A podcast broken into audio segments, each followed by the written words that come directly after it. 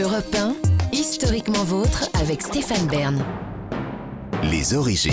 Pour clore cette émission, on remonte aux origines, toujours avec Jean-Luc Lemoyne, Gavin Clemente Ruiz, et surtout avec vous, David Castel-Lopez. Vous nous parlez maintenant de votre passion pour les tanks de combat. Euh, j'ai été enfant, hein, moi, dans les années 80, à une époque où la réflexion sur les stéréotypes de genre et leur propension à, à perpétrer les systèmes de domination n'en était qu'à ses balbutiements. Et donc, j'ai grandi comme tous les petits garçons occidentaux depuis des centaines d'années en jouant à la guerre. J'ai joué à la guerre avec de fausses épées en plastique, de faux revolvers en plastique, de fausses armures en plastique. J'ai joué à la guerre avec des armées de petits soldats moulés en plastique qui se battaient dans des guerres minuscules sur la moquette du salon. Et bien sûr, dans mes armées de petits soldats, il y avait des tanks dont les tourelles tournaient et dont j'imitais les bruits d'obus en faisant comme ça. Voilà, peut-être que la plupart des petits garçons s'arrêtent là, mais moi j'ai gardé un certain goût pour la chose militaire. Alors pas un fétichisme non plus, hein, je suis pas du genre à me tripoter sur des obusiers de la Wehrmacht, mais un certain Vous n'êtes goût. pas engagé non Voilà, plus. je suis pas engagé non plus. Vous. Mais un certain goût, un certain goût pour la chose militaire. Et donc je suis assez content aujourd'hui de vous- pouvoir vous parler du tank.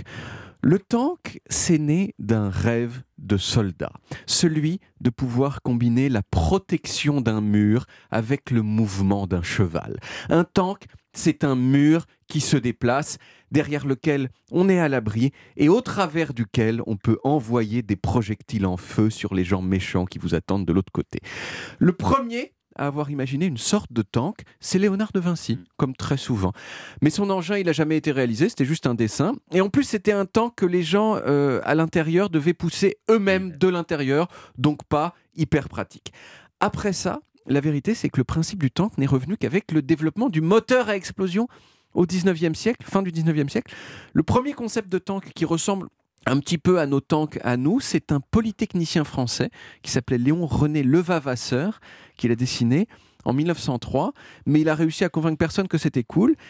Tout ensuite euh, a changé, bien sûr, avec guerre la 14. Première Bah Guerre oui. mondiale, cette boucherie internationale Mm. avec des tranchées infranchi- infranchissables dans tous les sens.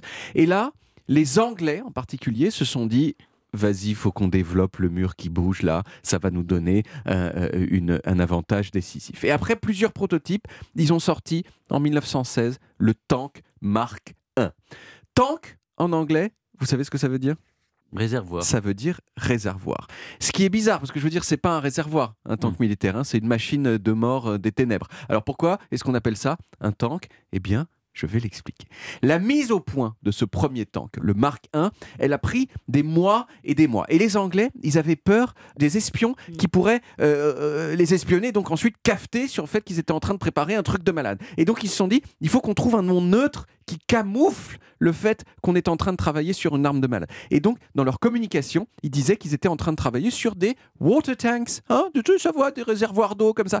Depuis, euh, évidemment, tout le monde a bien vu que ce n'était pas des réservoirs d'eau, mais le nom est resté, et c'est pour ça qu'on appelle ça encore aujourd'hui des tanks. Bon, la première fois que les tanks Mark I ont été déployés contre les Allemands, c'était le 15 septembre 1916. Ça n'a pas été super glorieux. La plupart des tanks, ils sont tombés en panne. Les autres, ils sont embourbés à l'infini euh, euh, euh, sur le terrain. Mais il y en a quand même quelques-uns qui ont réussi à traverser les lignes allemandes. Et ça a eu surtout un effet psychologique de dingue, dans le sens où ça terrorisé les soldats allemands.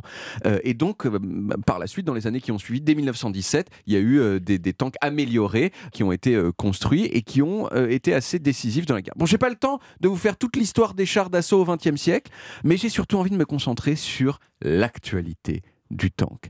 Je vous ai dit au départ que les tanks c'était des murs qui bougeaient, c'est vrai, mais le problème c'est que si en face les méchants ont des armes qui peuvent détruire les murs et ce qu'il y a derrière, eh ben les tanks ils servent plus à rien. Et comme dans toute l'histoire de l'équipement militaire, il y a une course qui se joue aujourd'hui entre les armes anti-tanks et la capacité des tanks à ne pas être endommagés par ces armes. Et franchement, côté tank, on arrive aujourd'hui à des trésors d'inventivité en matière de protection.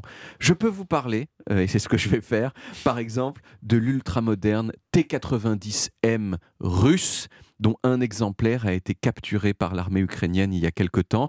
Les T-90M, ils ont quatre couches de défense sur eux qui rend vraiment très très difficile le fait de leur péter la gueule.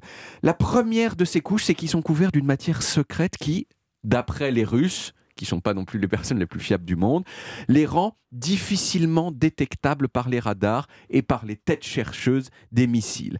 La deuxième couche, c'est que si un missile arrive effectivement vers eux, il est détecté par le tank et le tank lui envoie automatiquement, en quelques millièmes de seconde, un projectile qui va donc à sa rencontre pour détruire ce missile à distance avant même que le missile n'ait touché le tank. Troisième ligne de défense, c'est que le revêtement du char lui-même est explosif. C'est-à-dire que si une roquette ennemie touche ce revêtement et explose, elle déclenche un explosif sur le tank lui-même qui repousse l'énergie de la roquette vers l'extérieur. Et enfin, si rien de tout ça ne marche, il y a le blindage final du tank, euh, dont les Russes gardent aussi le secret, disent-ils. Maintenant, ça va sans doute changer, puisqu'on en a capturé un, donc on va pouvoir euh, voir, de quoi, oui. voir de quoi ce blindage est fait. Voilà, je vous avais dit que je n'étais pas non plus un méga geek de la guerre, mais, mais quand même. Une Quand petite même un excitation quand même. Quand même un petit Oui. peu, une petite excitation. ça, voilà, oui, j'avoue, oui. j'avoue. Mais c'est parce que j'ai pas à la faire moi-même. Je pense que si je devais faire la guerre moi-même, je, ce serait d'être pas vous excité très vite. pour défendre les Ukrainiens. Pas tout de suite, en tout cas, tant que c'est pas puis, strictement il a pas son nécessaire. permis, je vous le rappelle. Et a fortiori, j'ai pas mon permis tank. Voilà. Merci David. On retrouve les origines en podcast sur toutes les applis audio et en vidéo sur YouTube Dailymotion et sur le site europe1.fr où vous pouvez également retrouver toutes nos émissions.